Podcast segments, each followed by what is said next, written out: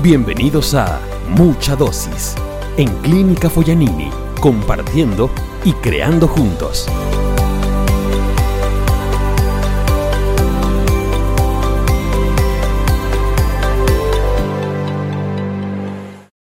Alicia, bienvenida. Muchas gracias. Aquí estamos en el episodio 7 de Mucha Dosis de Clínica Foyanini, conversando juntos. Ayer estuvimos con tu compañero laboral, con Oscar, ¿Sí? conversando sobre las experiencias de, de lo que ha sido el proceso de NER aquí en Bolivia. Así que bueno, comentamos un poquito para las personas de la clínica y para las personas que vayan a, a escuchar y, y, aprender formas diferentes ¿no? de, de, ver el lugar de trabajo. Contame un poco quién es, quién es Alicia. Bueno, eh, yo soy una persona que estoy apasionada por el, por el comportamiento humano y por, por, intentar sacar lo mejor de cada persona, que cada persona pueda conocerse y que pueda dar lo mejor de sí en, en cada momento de su vida, en cada ambiente de su vida.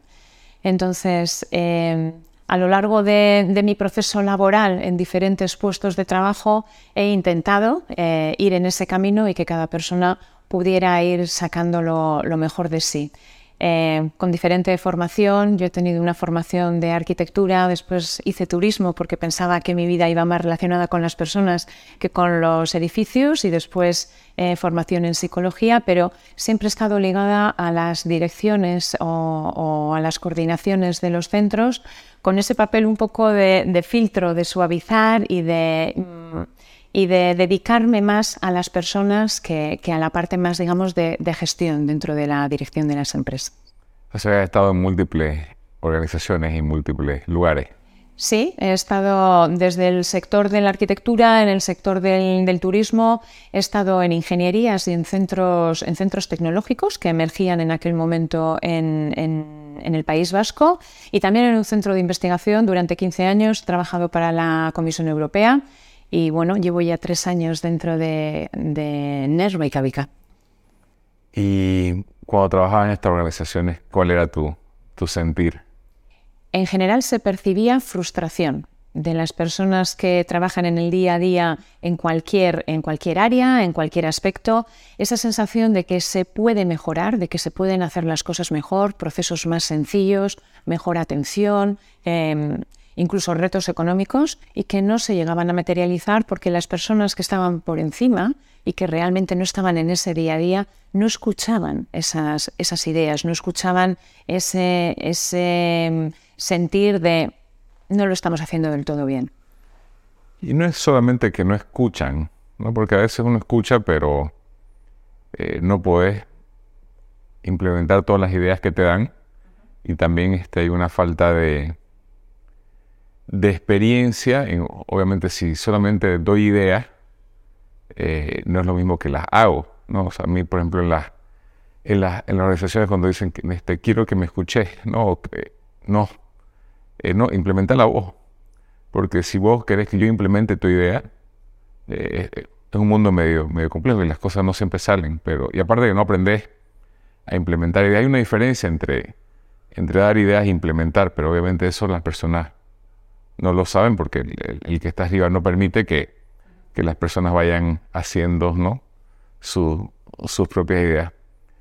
Dentro de, de las, las experiencias, cuando llegaste a, a NER de K2K, eh, ¿qué, ¿qué fue tu sentir con respecto a cómo mirabas la experiencia que habías tenido en el pasado en otras organizaciones?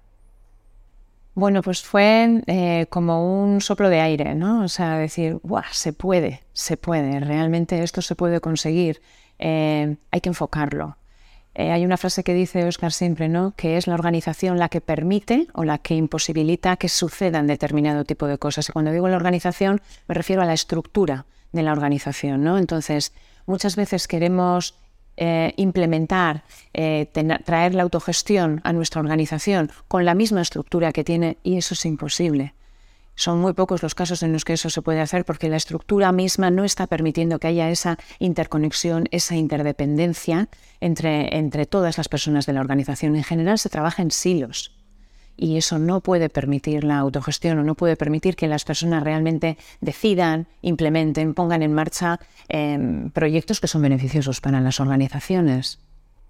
O sea, de la forma que están pensadas hoy las organizaciones, es imposible básicamente que alguien pueda eh, querer hacer algo, ¿no?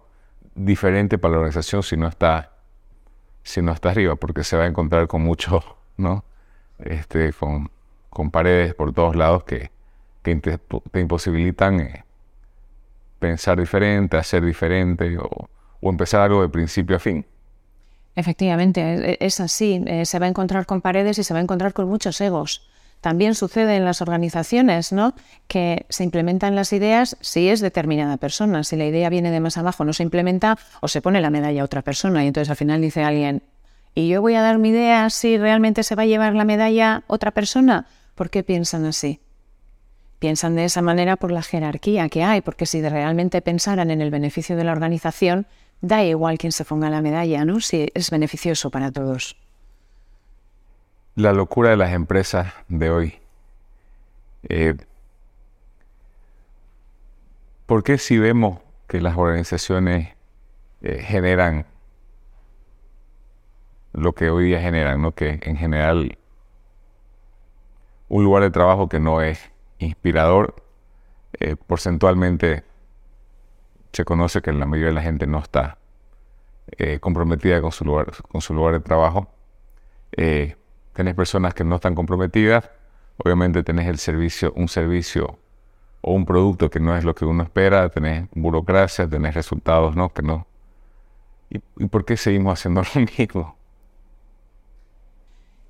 Seguimos haciendo lo mismo. Em, yo creo que, seguimos haciéndolo incluso peor, Pedro, porque em, yo creo que también hay una responsabilidad que desde la parte del trabajador o de la persona que forma parte de la organización, hay como una especie de responsabilidad hacia la empresa de que me tienen que cuidar y yo tengo que ser feliz en mi empresa, ¿sí? Pero sin embargo... Creo que ese, hay un pensamiento mágico que eso... Bueno, eh, Responsabilizamos a la sociedad en general de nuestro bienestar, responsabilizamos a las organizaciones en las que estamos de nuestro bienestar.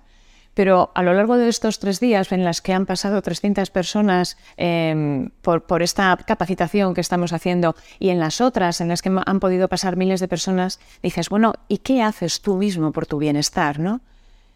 Nadie levanta la mano y dice, dedico cinco minutos a pensar en mí, a reflexionar qué es lo que quiero hacer, a comprometerme conmigo mismo, a cuidarme yo a no depender del reconocimiento externo, que está muy bien el reconocimiento. Entonces, yo creo que antes sí dedicábamos un poquito más de tiempo a reflexionar y cada vez vivimos más rápido. Y siempre ponemos la responsabilidad fuera, no dentro. Entonces, creo que vivimos en esa etapa de que todos queremos ser más felices en la organización, pero a costa de, digamos, una motivación extrínseca, que venga de fuera. Y creo que tenemos que invertir en las organizaciones, como estáis invirtiendo en la Clínica Foyanini, en que las personas se conozcan para que realmente primero estén a gusto con ellas mismas y puedan aportar lo mejor en la organización. Bueno, el conocimiento propio, que es algo que no, no pasé esa materia en el colegio ni en la universidad. No sé si vos la, bueno, en psicología quizás alguna vez la, la pasaste, ¿no? Pero es un concepto bastante extraño en, eh, bueno, en esta parte del, mundo. No sé si, si en, otros lugares, pero no, no nos enseñan a conocernos y por lo tanto siempre estamos buscando hacia afuera el encontrarnos, ¿no? Vas a encontrar, te vas a encontrar en algo material, te vas a encontrar quizás en, no sé, en un capítulo Netflix, te vas a encontrar en, en, en tus profesores que te van a decir qué hacer, te vas a encontrar en tus jefes que te van a decir qué hacer, en tus padres. ¿Dónde te vas a encontrar? No sé dónde, te encontrás. Em, buscamos fuera, no buscamos dentro.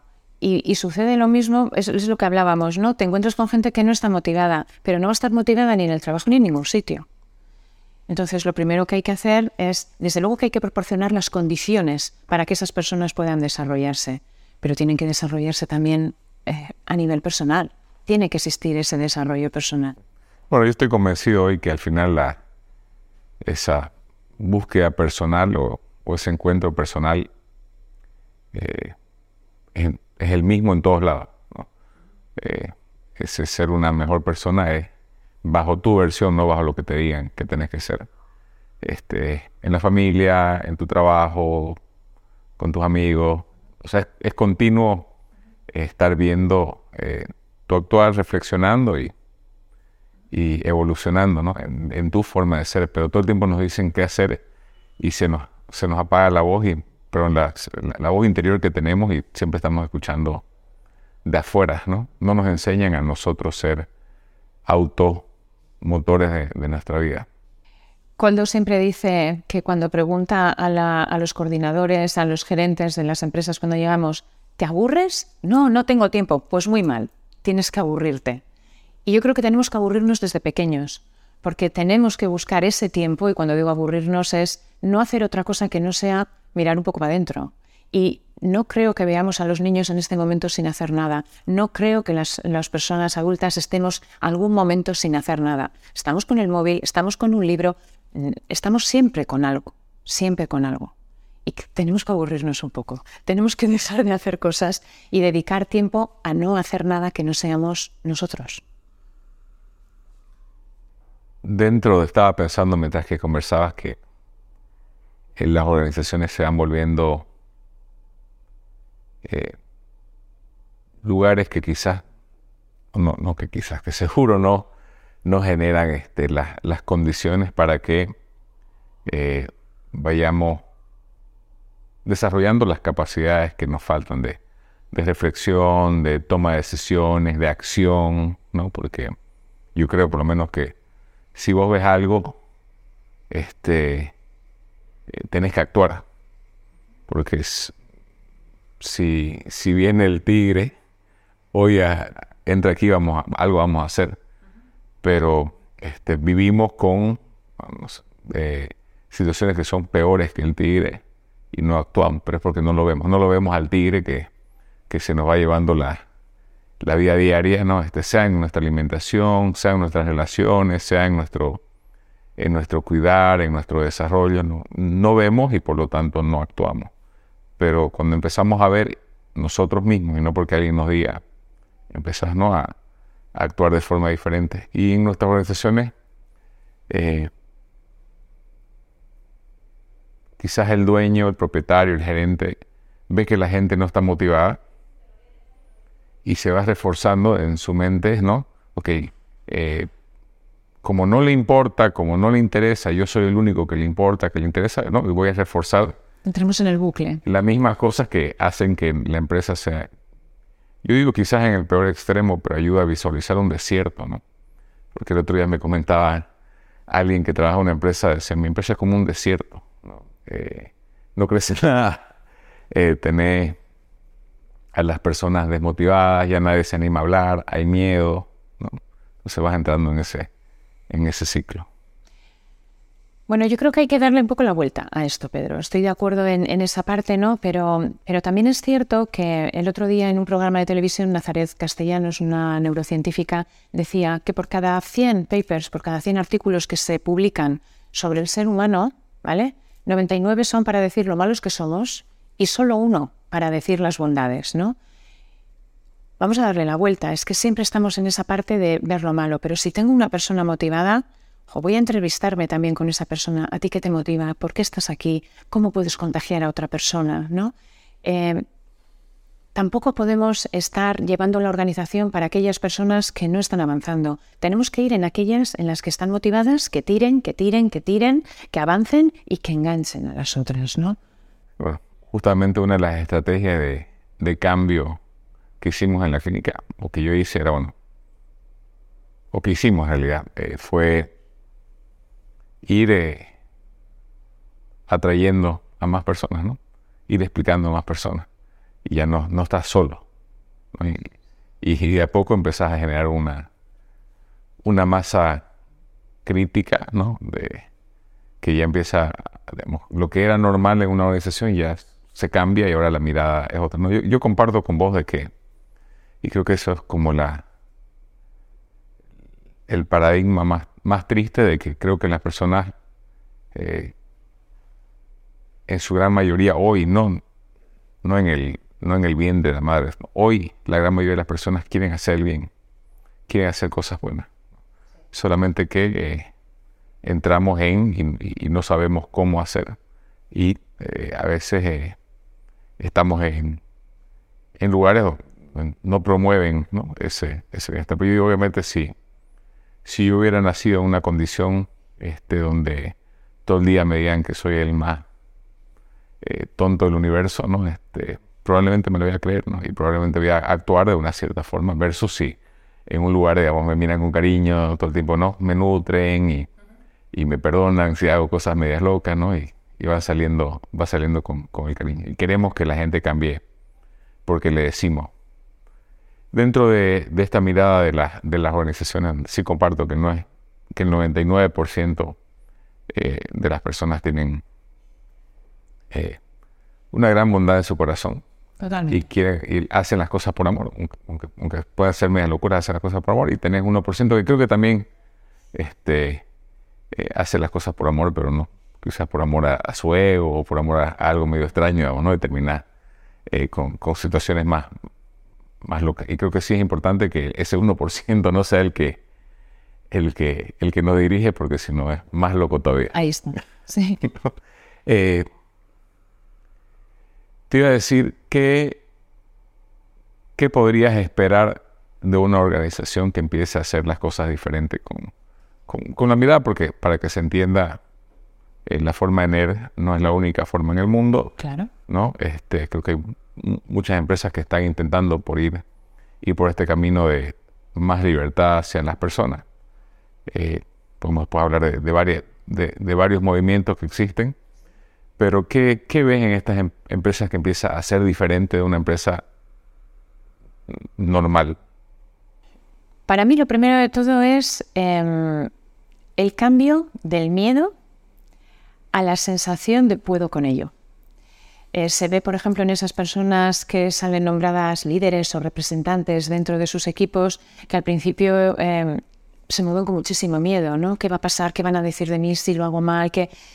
Y en poco tiempo, en muy poco tiempo, y cuando hablo de poco tiempo pueden ser tres meses, cuatro meses, esa persona que decía, uff, renuncio, no puedo, me tienen loca, no, no consigo tirar de ellas, le da una vuelta y dice, no, no, esto, esto lo sacamos adelante, eh, esto podemos con ello, estamos enganchando a más personas y no solo eso, estamos siendo ejemplo para otras, ¿no? Y eso lo veo en muchas áreas dentro de esta organización. Personas que se sienten orgullosísimas del cambio que están generando. Personas que dicen, jamás habría pensado que yo podía estar en este, en este papel. Solo por eso merece la pena. Jamás habría pensado que desde mi posición yo podía estar en una clínica tomando decisiones, estando en, equipos transversales de mejoras, de, lo que sea. Y no es que no haya miedo, sino que este, empieza a aprender a superar las dificultades que puede haber los miedos son libres, ¿no? Están ahí, pero está claro que a medida que vamos superando situaciones por las que nunca nos habíamos visto, no nos habíamos visto en, ese, en esa circunstancia, a medida que ves que las puedes superar sola o con apoyo, ¿vale? Eso no, no, tiene que ser un proceso solo, ni mucho menos. Estamos precisamente para eso, ¿no? A medida que vas viendo que se va haciendo camino, pasito a pasito, es maravilloso. Entonces, las personas van viendo que pueden hacer cosas que antes no podían y te abre ya un mundo, un mundo diferente. ¿Qué otras cosas ves en, en las organizaciones? Veo sobre todo ese sentimiento de apoyo, ese sentimiento de querer realmente hacer equipo, ese sentimiento de dejar de pensar de forma individual. ¿Dónde venden eso? Luego pasamos por algunas áreas de la clínica y lo vas viendo. Sí existe, pero llevamos mucho tiempo pensando en individual y empezar a pensar en colectivo eh, supone un cambio importante. Y no vale con voy a una sesión en la que me dicen cómo se piensa en equipo, cómo participamos todos, hacemos cuatro dinámicas. Ayer lo decíamos, es cuestión de poner en práctica. Poner en práctica, poner en práctica y poner en práctica. Prueba y error, prueba y error. Se vive desde el hacer las cosas. Totalmente. Eh, es el aprender haciendo. Aprender haciendo. Mm, de nada nos sirven 50.000 cursos teóricos si no los ponemos en práctica. Porque lo que los cursos teóricos solamente te dan este, un conocimiento de un tercero hacia vos. Eso es. Pero eso no significa que es tuyo. Nada. Bueno, Nada. De hecho, el aprendizaje pasa por la experiencia. Eh, en la- eh, cuando tú vas a una capacitación puede cambiar tu forma, tu esquema de poder analizar algunas cosas. Hasta que no lo experimentas realmente, no hay habilidad. Tendrás el conocimiento ahí, pero no existe esa habilidad. se empezás a ver equipos reales, donde, donde entre todos se, se ayudan para el bien, nosotros hablamos el bien, el bien común, pero sería en este caso ¿no? fuera del egoísmo individual.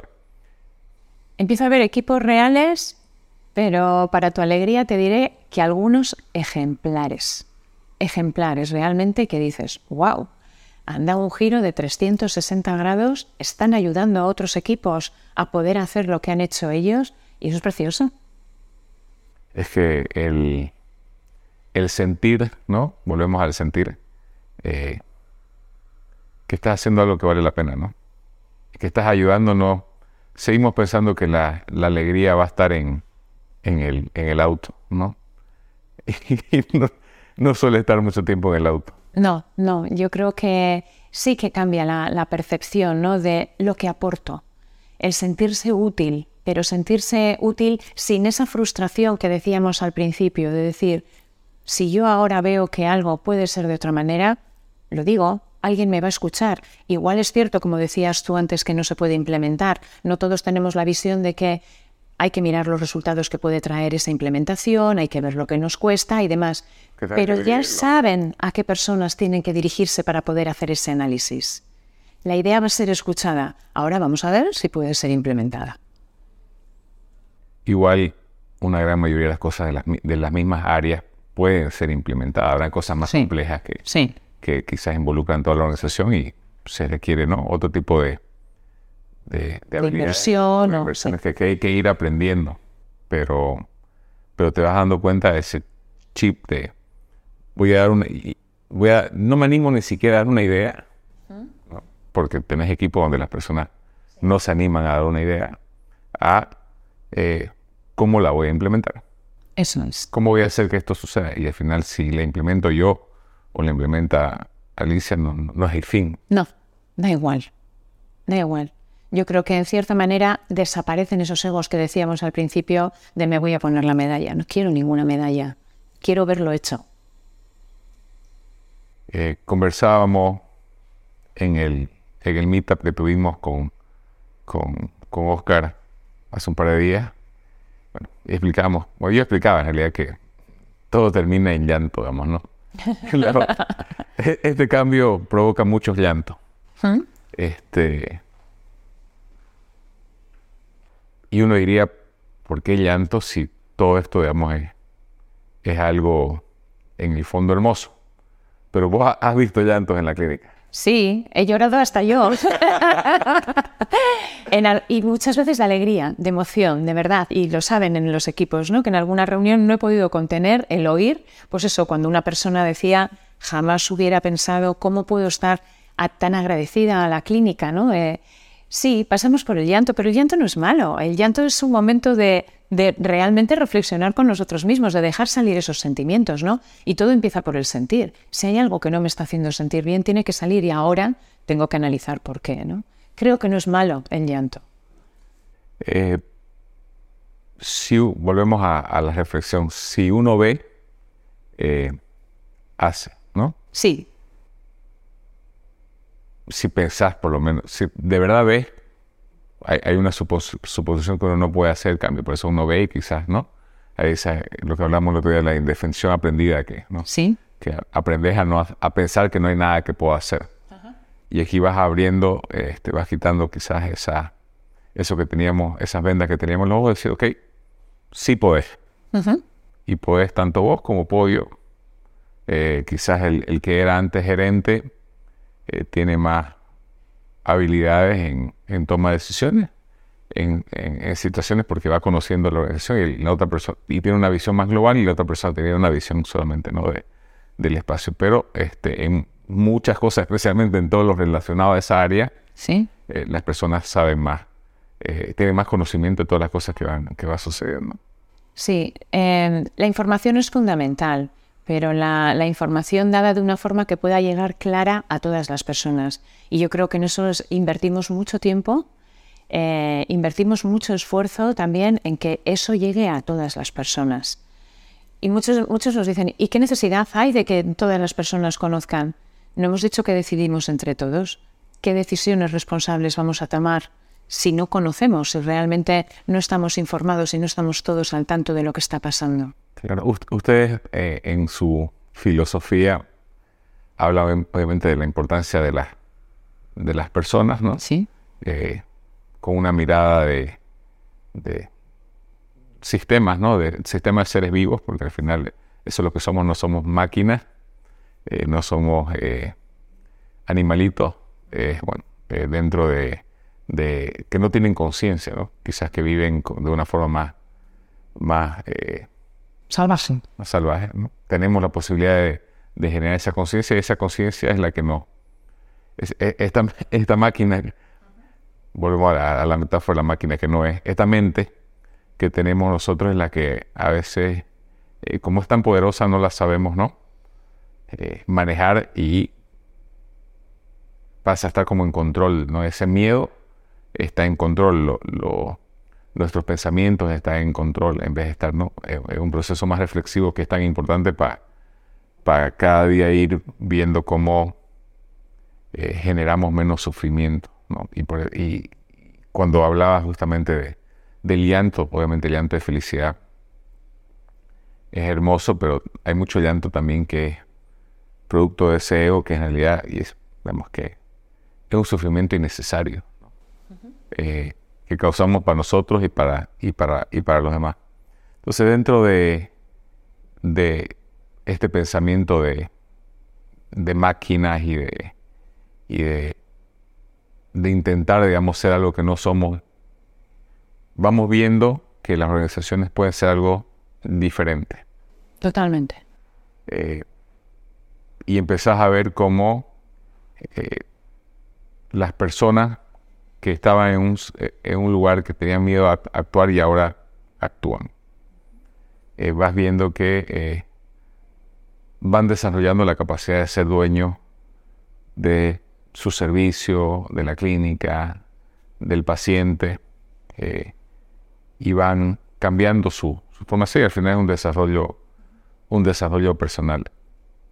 En Bolivia había algo que pensabas que podría ser diferente con respecto a las personas, sé que eh, ustedes han estado en, estado en todos lados del mundo, no bueno, en todos, pero en muchos países, en diferentes organizaciones. Eh, un preconcepto que tenías este, ligado acá? Lo cierto es que no. Lo cierto es que cuando entramos en una organización, sabes que nosotros no queremos que nadie nos cuente cómo está funcionando, por eso nos entrevistamos con las personas y cuando te vas entrevistando con ellas vas conociendo. No venimos con ningún prejuicio, venimos, partimos de hoja en blanco y vamos creando con lo que vamos viendo de todas las personas. Es cierto que nosotros trabajamos a otros ritmos y aquí nos hemos adaptado al ritmo que tenía eh, la clínica, ni mejor ni peor. Pero nos llevamos una enorme sorpresa cuando vinimos en, diciembre del año pasado y, decíamos, bueno, vamos a ver hasta qué punto esto que hemos estado trabajando durante un año, cómo está, ¿no?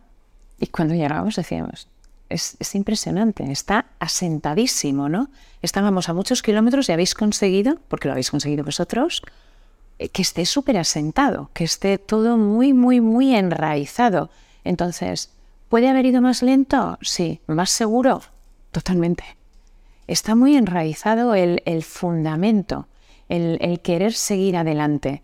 Y para mí eso ha sido algo sorprendentemente grato y, es muy gratificante. Eso es, es, muy bonito, ¿no? Ver que ha sido diferente. Cada organización es diferente en cada sitio donde la hacemos no creo que Bolivia vaya a ser distinto en eso.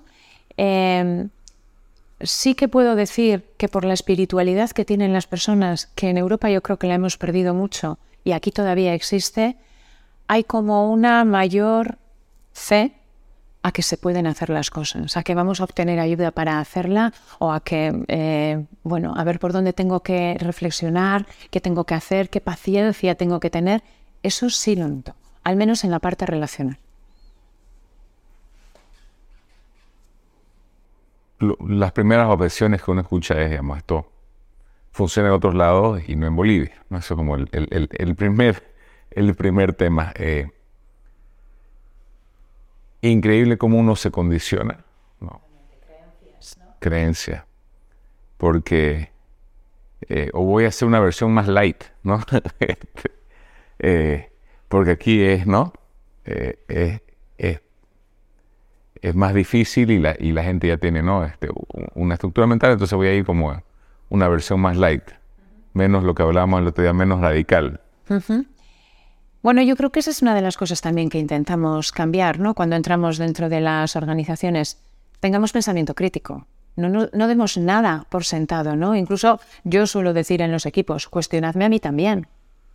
Si hay algo que pensáis que esto hay que hacerlo de otra forma, hay que hacerlo, ¿no? Aprender a cuestionarnos, aprender a, decir, ¿y esto por qué? Porque, porque lo digan estos que vienen de NER o esto porque ¿quién nos ha dicho que aquí hay que hacerlo de otra forma? ¿Por qué no podemos hacerlo así? Si vamos a, si vamos a, rezar de la Biblia, perdón, de, la, de la iglesia de NER estamos, estamos muertos, ¿no? Claro. Eh, porque al final justamente la, la filosofía es que cada uno encuentre su propia autoridad y no esté dependiendo de que un tercero le diga como ser, eh, que, sería una locura. Eh, mm, no sería de la clínica. Lo importante es que la clínica cree su propio estilo. Eso es lo importante. Nosotros venimos, sí que tenemos unos valores muy afincados, pero luego dentro de cada organización hay que decidir, estos son los que queréis, son los que dentro de vuestra organización, y si son estos dentro de vuestra organización, ¿qué comportamientos hay? Está claro que la transparencia no se entiende igual en todas las organizaciones, compromisómetros no venden en ningún sitio, que es lo primero que te dicen, es que, ¿cómo medimos el compromiso? ¿Cómo mides la fe? No sé, no, no se puede, ¿no? Sí, porque vuelves a, volvés a, que un tercero te tiene que medir, ¿no? Y, y, que es, lo único que se puede medir es lo, ¿no? lo tangible. Lo tangible. Eh, nosotros hicimos la, por temas de certificación de, la clínica, que tiene una certificación internacional, hicimos una, una medición de clima. Sí. ¿no? Y empecé a, este, empecé a leer, empezás a leer las preguntas, ¿no? Y bueno, sí salimos en, ese, ¿cómo se llama? El, el, medidor de compromiso se salía como que era, era una variable que salía, digamos, comparativamente con otras organizaciones, que estábamos entre las empresas de más compromiso de Bolivia eh, y creo que se, ve en las personas. Pero empezás a leer las preguntas y obviamente no es lo que nosotros queremos, ¿no? Entonces, este, el jefe, ¿no? Eh, mi jefe me, me, no sé, me motiva diariamente con ese tipo de cosas, ¿no? Eh, no sé, el, el jefe este, está pendiente de mi desarrollo, ¿no? El, el, jefe está pendiente de mi felicidad, no sé. obviamente ideas que para nosotros hoy día son una locura. Pero ese es el estándar de, medición internacional y obviamente se entiende porque viene de un paradigma de, o sea, está pensado para las, empresas que quieren que los jefes asuman ese rol, ¿no? El rol de, hacer felices a, los demás. Que cuando, cuando conversábamos con las personas en la clínica, eh, justamente en todo este proceso, ¿no? yo de forma natural hice algo que, que ustedes hacen de de, conversar con las personas y entender lo que le gustaba y lo que no le gustaba. Y de lo que no le gustaba, que al final creo que es como que muy similar, es otra forma de decir lo que le gusta, ¿no? Era, eh, quiero, quiero atender bien al paciente, eh, quiero que haya menos burocracia, quiero que me traten mejor, quiero, digamos, ser parte de mi equipo, quiero eh, desarrollarme, menos, más autonomía, me decía. Y yo como eso le doy a 500 personas, ¿no? O sea, pensando en ese rol que pensaba que yo era el que tenía que darle eso, ¿no? Ajá. Y, y ahí donde, donde decía, ok, esto es imposible que yo le pueda dar a 500 personas. O sea, como yo le doy el, el, el la gente viene a trabajar y quiere sentirse eh, parte de un equipo. Sí. A mí no me ven nunca. No, las 500 personas no me ven nunca. Entonces, uno pensaría bajo esa lógica lineal de, ok, tengo que ir, saludarlas, ¿no? Estar con ellas. Ellas digo, porque vos sabés que la mayoría de las, personas ya son mujeres. Sí. Eh, eh, y, y, hacerla sentir bien, pero ahí te das cuenta de que yo no es una responsabilidad mía, es una responsabilidad compartida de las 500 personas. Sí, bueno, ayer poníamos el ejemplo en las, en las sesiones que teníamos, ¿no? Es como el niño que está diciendo, cuando decías tú esto de quiero, más, quiero, quiero que me escuchen, quiero participar, quiero... Como el niño que está diciendo, quiero jugar a tenis pero no tengo una raqueta, quiero jugar a tenis pero no tengo una raqueta, quiero jugar a tenis y al final le compras la raqueta, ¿no? La clínica le ha comprado la raqueta a las personas, ahora sacarla de la funda y usarla es cosa suya. Claro que ¿Tienes que ir a entrenar tú con ellos para que jueguen a tenis? Sí, es que eh, cuando, cuando haces esa pregunta, lo que yo no sabía en ese momento era que ambos estábamos mirando el mundo desde un paradigma de, este, en mi caso, de cómo yo les resuelvo los problemas a ellos y, en el caso de ellos, ellos mirando cómo yo les resuelvo, ¿no? O sea, estábamos ambos en el mismo paradigma. Y ahí, ahí los mexicanos dicen, me cayó el 20. no hay forma, no hay forma, o sea, este, esa ese pensamiento que quizás en las empresas más chicas el, el, el, gerente puede ser el héroe y hacer todo, aquí no hay forma, o sea, digamos, por horas no hay forma. O sea, este, yo no estoy presente en la atención al paciente. Se atienden, eh, tenemos en, consultorio 5.000 eh, consultas al mes, en la emergencia también un número similar, tenés todas las atenciones, que yo voy a estar ahí como imposible. Hay una serie este, que se llama Amsterdam en Netflix. Y donde, donde hay un, el gerente que es médico y está en todos lados salvando a todos, ¿no? Y todo el mundo cuando mira la, serie le encanta, ¿no? Porque está... Y decía, qué locura, ¿no? O sea, el, el, gerente tiene que estar en todos lados salvando a todo el mundo, ¿no? esa, ¿no? Esa, esa idea de que, de que uno resuelve el problema de todo.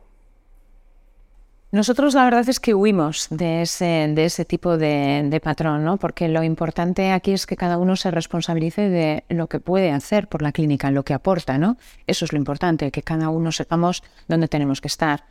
Lo bueno es que tú sales de la clínica y la clínica sigue funcionando. Em, yo creo que aquí sí que se ha dado ese paso. Había unas personas muy importantes dentro de la clínica que tenían unos papeles y unos roles muy desalvadores y eh, hoy en día dicen, estoy emocionado porque a las 4 de la mañana ya no me llaman, a las 2 de la mañana ya no me llaman, ¿no? Apenas me llaman, lo cual quiere decir, y las cosas salen adelante y salen bien. Entonces no hay imprescindibles, no nos gustan los imprescindibles en ese aspecto porque pensamos que además no es la forma de tener que funcionar. Hay que ir a una polivalencia, a que más personas puedan saber de más cosas, que si falta una, el resto siga funcionando, que tengamos esa tranquilidad también de yo no estoy, no pasa nada. Tuve, cuando decía eso, tuve un flashback de... yo digo mi, del antiguo Pedro cuando era, cuando era gerente, bueno eh, tenía situaciones donde todo el tiempo obviamente te llamaban y cuando te llamaban por algo que obviamente tenían toda la capacidad de resolver o por lo menos la habilidad de irla desarrollando, eh, claro, este, te refuerza el ego, ¿no? te quita el sueño, pero te refuerza el ego. Este, y te sentí importante porque te llamen a las 2 de la mañana para preguntarte eh, un tema que que en general era o un tema que podía resolver ellos o era un tema que, yo no era la persona a la que tenían que llamar, ¿no? Eh, y creo que, bueno, da ejemplos extremos, pero eso puedo tener, infinitos de, de, no sé, terminar viniendo a las 3 de la mañana porque el aire acondicionado de una habitación no funcionaba, ese, tipo de cosas. Y te, te, te, vas, te vas sintiendo, te vas llenando de ego, pero no vas dando la oportunidad a las personas, ¿no? A que sean responsables de algo que, es, que al final no es que yo voy a ser el experto en aire, ¿no? no tengo ningún conocimiento especial sobre los aires acondicionados, pero venís y le decís a la gente qué hacer y la gente este, piensa que, que solamente puede actuar si vos le decís, ¿no? Y vas reforzando eso, pero obviamente, y es la lógica detrás de todo esto, es si las personas pueden hacer algo porque el jefe se los dice, también bajo esa misma lógica podrían hacer algo si quieren hacerlo. Porque si el jefe se lo dice y lo hacen es porque o es por miedo o por, o por digamos, la zanahoria, ¿no? Y si lo hacen ellos es por el convencimiento y por eso para mí es, es central en esta forma de, de, ver el mundo que, que las personas, especialmente cuando atienden a los pacientes, ¿no? quieran eh, darle esa atención que quieren los pacientes, que esa atención con, con cariño, aparte de lo médico y lo profesional, el cariño es algo que es fundamental para, para el paciente, ¿no? para el cliente. Y eso no, este, no, no, se vende, ¿no? No. Ni se obliga. No, ni se obliga, pero a veces está encerrado y hay que dejarlo salir también, ¿no? Y puede ser por, por, muchas razones. Y, yo creo que en las entrevistas, cuando hicimos las entrevistas al principio para sacar esa foto de la organización, eh, la mayoría de las personas decían que estaban aquí por vocación. Eh, ¿no? yo tengo la vocación de ayudar, tengo la vocación. La vocación también se pierde cuando no tienes las posibilidades de hacerlo. La vocación se pierde cuando te frustras en tu trabajo por determinadas. Y eso se ve en educación también muchísimo, ¿no? Tenemos muchísimos personal sanitario y personal en educación muy frustrado porque les gustaría hacer las cosas de otra manera y no pueden, ¿no? ¿Y, te acostumbras? ¿Te acostumbras? Claro, y al final, ¿qué haces? Bueno, pues mira, me desapego. ¿no? Es como una autodefensa, es como decir, yo no puedo estar viviendo todos los días llegando a mi casa con este sentimiento de frustración. Pues al final, ¿qué hago? coraza. Coraza, lo justo, ¿no? Y, ese cariño me lo, guardo para mí y ya está, ¿no? Pero yo creo que, realmente existen las ganas en esta organización de, tratar bien a las personas. No son los que haya las ganas, es que es efectivo, es que se ve es que hay personas que tienen que salir, pero si están con su paciente, no se van hasta que terminan. Liberar, liberar lo que siempre quisieron hacer. O sea, liberar, digamos, la, crear las condiciones para que la gente haga lo que siempre quiso hacer. Sí, sí.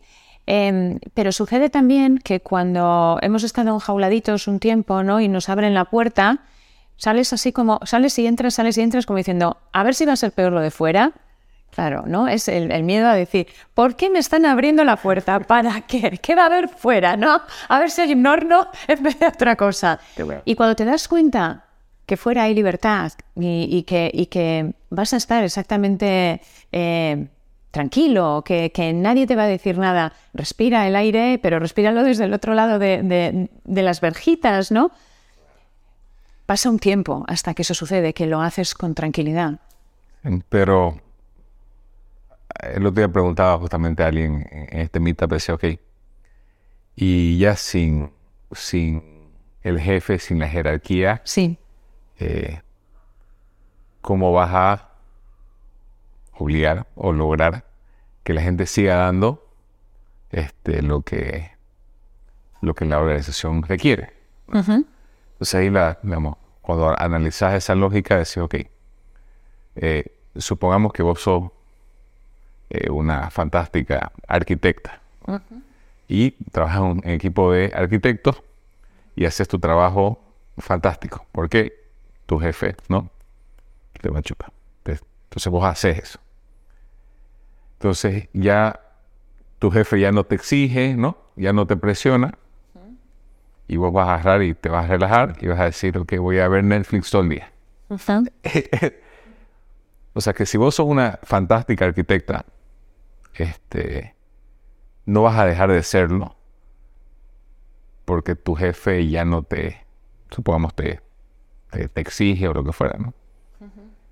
Probablemente, de, digamos, de, un grupo, supongamos que son un grupo de 10 arquitectos, probablemente el fantástico arquitecto, cuando, cuando ya no le exijan, va a seguir haciendo lo mismo que, va a seguir haciendo lo mismo que hace porque lo que lo hizo fantástico no fue el jefe, Está claro.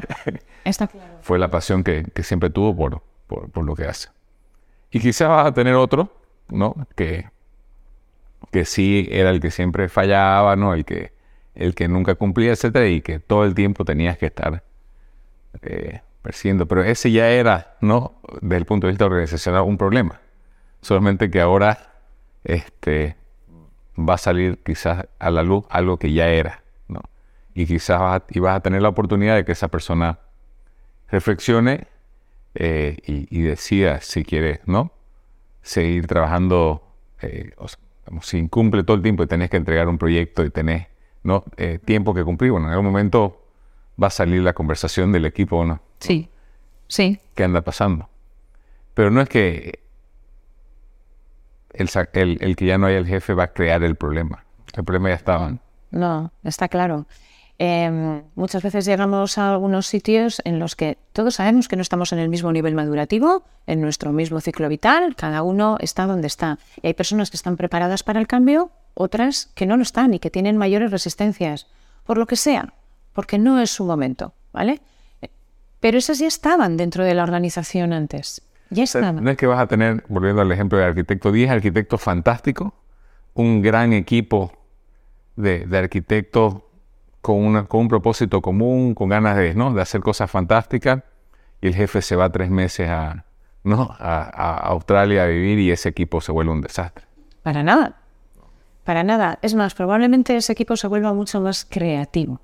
Sí, nosotros teníamos el equipo de, de, los médicos de hospitalización, me, acuerdo, en una reunión, cuando empezamos, como que sean libres, este, enfóquense en lo que ustedes saben hacer, porque son fantásticos. Y nunca más supimos de ellos. Todo, en lo que ya era fantástico se volvió más fantástico. O sea, es difícil que un equipo, ¿no?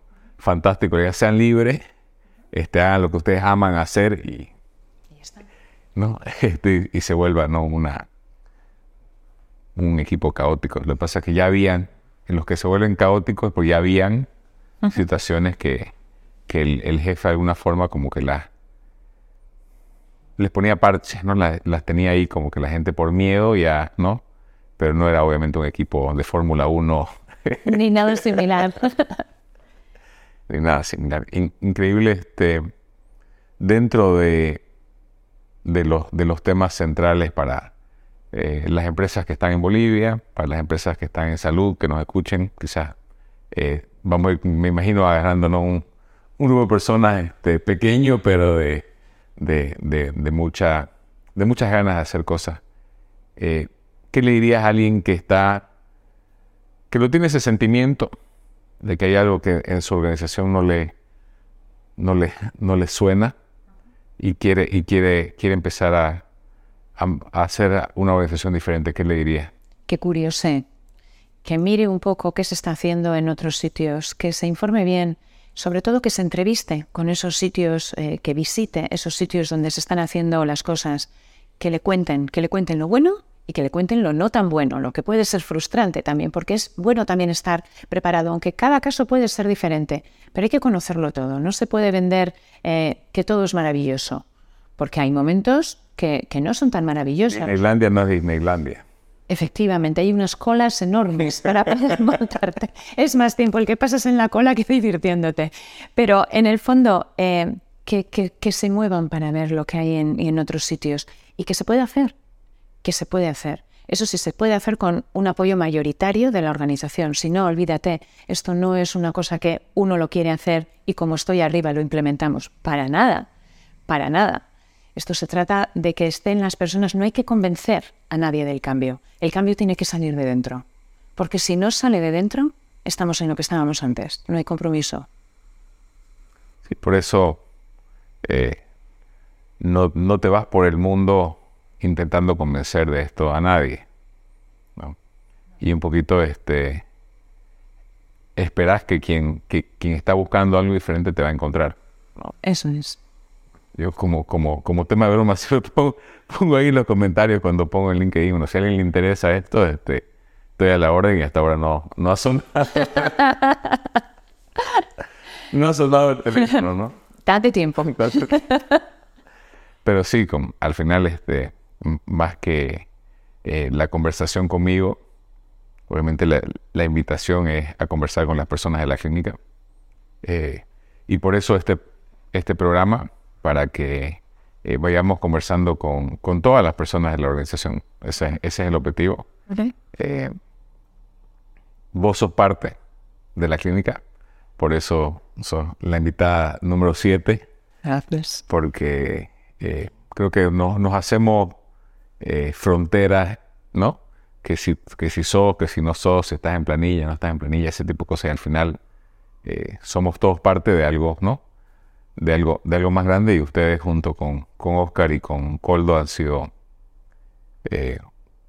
una parte importante en un momento importante de, de la clínica, bueno, la clínica con años de, trayectoria, más de 40 años, y vas pasando por diferentes momentos, pero te das dando cuenta que la esencia es la misma, solamente que vas viendo, ¿no? Que hay, si queríamos atender bien al paciente con esta forma, es como, ¿no?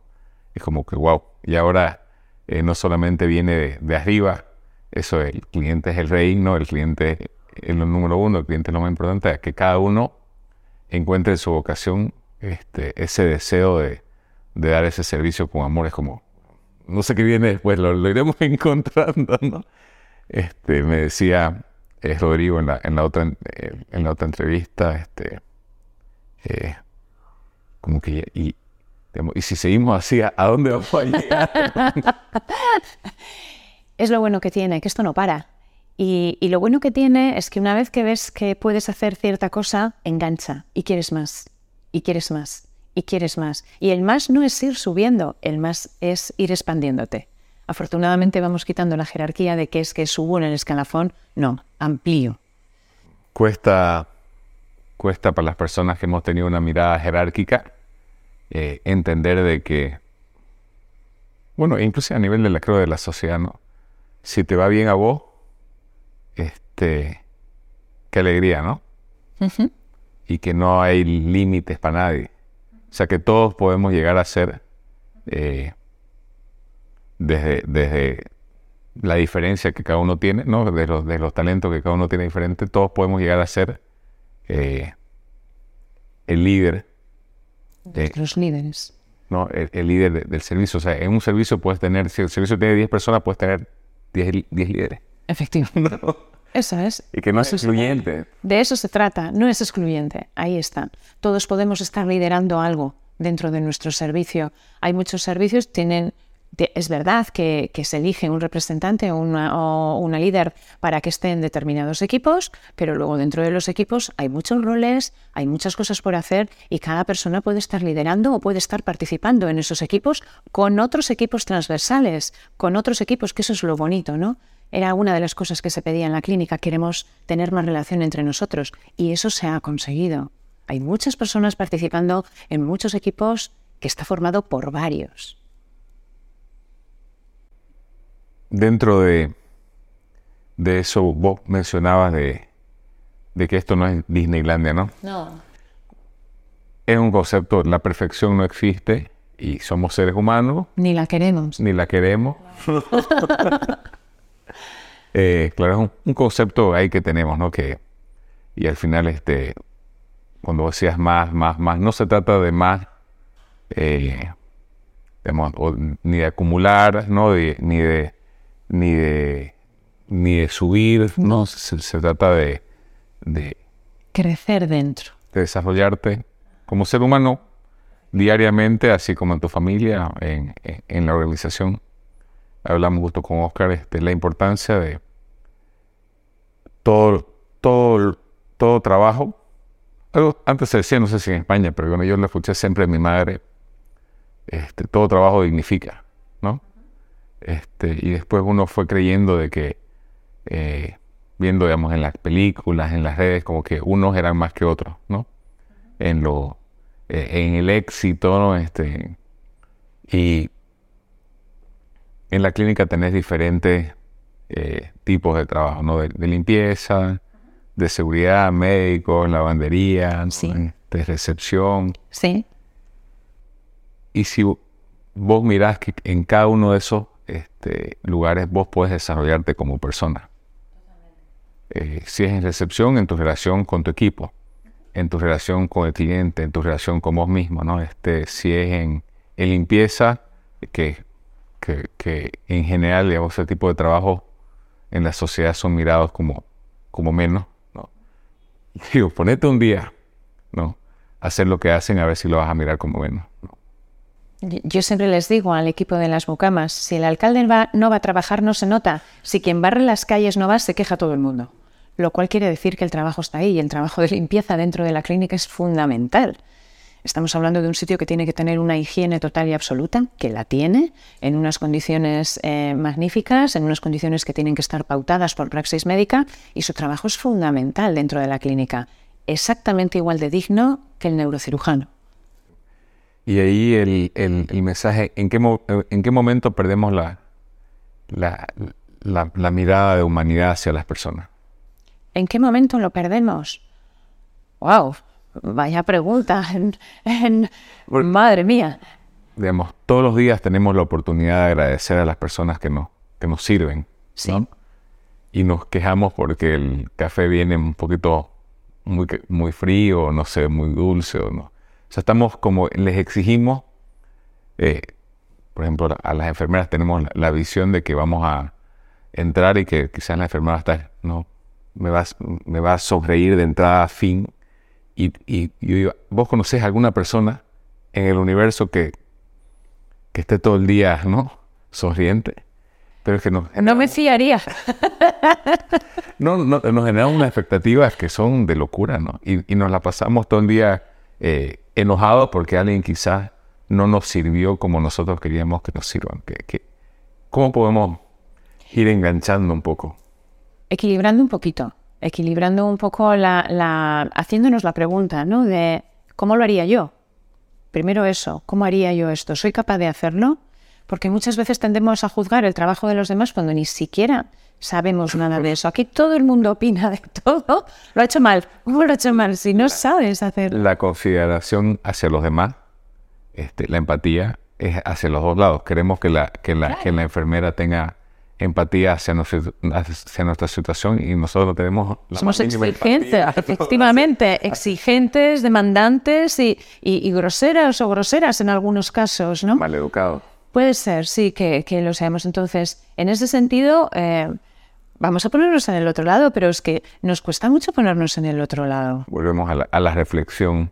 Sí. Este, vos decías ahí, digamos, darle el tiempo a la reflexión, pero no es que necesitamos sentarnos y estar, digamos, reflexionando, que no tiene nada de malo, fantástico, pero eh, en el camino al trabajo, ¿no? Este, mientras que hacemos, hacemos algún ejercicio. O sea, eh, la reflexión es, es continua, no es ir a reflexionar sobre, sobre qué hice hoy este, y, qué me pareció que podría ser más, cómo podría ser más considerado hacia los demás, cómo puedo ser más considerado hacia mí mismo, ¿no? es, es ver sin jugar, que es lo que, eh, lo que, lo que cuesta. Yo me, he dado cuenta, por ejemplo, de esa reflexión personal que, que soy, este, que, estoy lleno de prejuicios, ¿no? Hacia los demás. Todos estamos llenos de prejuicios, porque el cerebro humano aprende juzgando. Desde que somos así de pequeños, es el juicio lo que nos dice si una experiencia ha sido buena, esto ya es positivo, si una experiencia ha sido mala, esto ya es negativo, ¿no? Los juicios los tenemos cuando decimos, no, es que sin juzgar, imposible, porque el cerebro funciona así. Lo que tenemos que ser es conscientes de que tenemos esos prejuicios y meternos en el bolsillo. Digamos, para mí, para mí, o sea, si querés, cuando lo ves y no lo, y no lo porque si no, no lo ves, digamos, si, si, si, lo, si lo empezás a jugar como que es algo negativo, no querés verlo, ¿no? Y si es algo eh, si lo pones como positivo, querés seguir haciendo algo, pues supuestamente ¿no? Si lo ves, y decía lo de los prejuicios, al final, eh, yo cómo puedo juzgar a los demás si no tengo la más mínima idea de ni cómo es su vida, digamos, ¿no? ¿Qué vivió?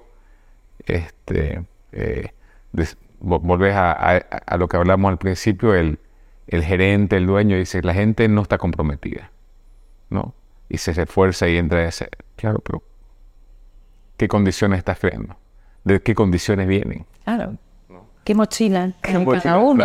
Yo, ¿qué mochila traigo? No sé si todos nosotros, por eso la, importancia para mí personalmente de, ser consciente del tema del prejuicio, porque eh, que la energía esté enfocada donde, la, donde yo puedo hacer un cambio, que hasta ahora solamente puedo intentar cambiarme yo mismo, vamos, creo que eh, cambiar a los demás es, es manipulación si lo haces de forma de forma directa. Ahora, si, si ayudas y creas las condiciones necesarias para que esa persona se encuentre a sí mismo y encuentre su esencia, que volviéndolo a las enfermeras decían, mi esencia es la vocación de servicio. Sí. ¿Y por qué no se, por qué no se está dando? Bueno, porque quizás las condiciones no, este, no, no ayuda. Entonces, ayudas a, que vuelvan las personas a la esencia, pero no es que la manipulo este, con miedos y, y cosas medias extrañas para que intenten dar esa atención al paciente que queremos. ¿no? ni le dices dónde está su esencia, tiene que encontrarla, ¿no? porque también tenemos muchas pistas de cómo ser, ¿no? ¿Cómo ser? Tiene usted que pensar por la mañana esto, tiene usted que hacer este ejercicio. No, no se trata de eso. Los cinco pasos de, de la felicidad. No se trata de eso. Se trata de que cada cual investigue, ¿no? ¿Qué tiene dentro? Si está a gusto o no está a gusto con uno mismo cómo puedo mejorar como persona, que era algo que en el 100% de las sesiones que hemos hecho todo el mundo levanta la mano, yo quiero mejorar como persona, ¿vale? Y ahora, ¿quién está dispuesto a dedicar un tiempo para hacerlo? Y ya levantaban la mano la mitad, ¿no? Pero bueno, bueno, pues hay una disposición de, que... Me, decía mi hijo, este, estamos hablando, me comentó Oscar de, de esta universidad donde, donde las personas como que pasa un año en cada país. Lane de la Universidad de Mondragón, sí. Este, y, bueno, y, tienen una filosofía de que las personas vayan encontrando, ¿no? Y les comentaba a mi hijo de, del tema este de, de cómo le, o sea, crea, tu empresa y, ¿no? y van aprendiendo haciendo. Bueno, le comenté un poco y, y él me, dice, este, sí, la verdad es que no, no sé si voy a ser futbolista o, o, voy a crear empresa, ¿no? Y obviamente amo. Eh, siguiendo el ejemplo de la manipulación, es muy fácil manipular. Muy fácil. muy fácil. Este y muy fácil no hacernos pensar. Ten a la gente ocupada y no pensará. bueno, este, eh, qué bueno, este, irás encontrando tu lugar, digamos, ¿no?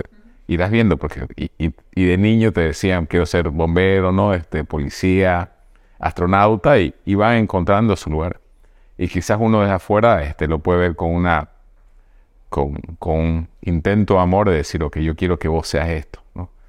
Pero eso es la definición de, manipulación y, las personas si no encuentran su, su camino no lo sienten propio, vas a tener algo atrás que, siempre va a ser incómodo porque no estás viviendo tu propia vida, no estás viviendo a través de, a de los demás.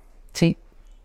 Eh, bueno, creo que eh, hemos conversado de muchos temas. Eh, la verdad que eh, tenerlos a vos y a, Oscar eh, en estas conversaciones eh, es una gran alegría. son parte de la clínica. Yo sé que ustedes han sentido el cariño. Nos sentimos parte de la clínica. La verdad es que para mí ha sido toda una experiencia. Estoy súper agradecida de haberlo podido vivir desde dentro, desde los equipos, como una más. Y está siendo un viaje precioso que, sigan, que sigan esas experiencias. Eh, bueno, hoy tenemos eh, otros, otros desafíos de, ir creando eh, o, de, ir, haciendo partícipes también a, otras organizaciones ¿no? de, de, esta, de esta filosofía y cada organización podrá encontrar en estas ideas su propio, ¿no? su propio camino. Creo que les, les, hace, les hace muy bien a las personas de la clínica tener otra perspectiva de, hacer empresa, pero también de, experiencias vividas. ¿no? Eh, eh, creo que eh, las diferentes miradas culturales son, son increíbles. Tenemos nosotros un grupo de, empresas latinoamericanas que estamos intentando hacer las cosas diferentes y bueno, tenemos personas de, México, personas de, Chile, personas de Perú, personas de Canadá, y de diferentes industrias. Entonces, eso solamente eh, viendo lo que cada uno hace y las diferentes perspectivas te vas dando cuenta de, de, que uno a veces se limita, ¿no? Se limita mental, mentalmente y hay miles de formas. Como dice para, para, llegar a Roma hay miles de formas, pero este, querés, llegar a Roma, ¿no? Y bueno, una vez que llegas a Roma vas a querer ir a, otros lugares. Eh, y eso es algo a veces que no se entiende en la organización es eh, esto no es algo que te va a pasar a vos. esto no es algo, digamos, no te va a pasar a vos. No, esta filosofía no te va a pasar a vos. Esto es algo que vamos a hacer juntos no es algo que te pase, es algo de lo cual vos sos parte.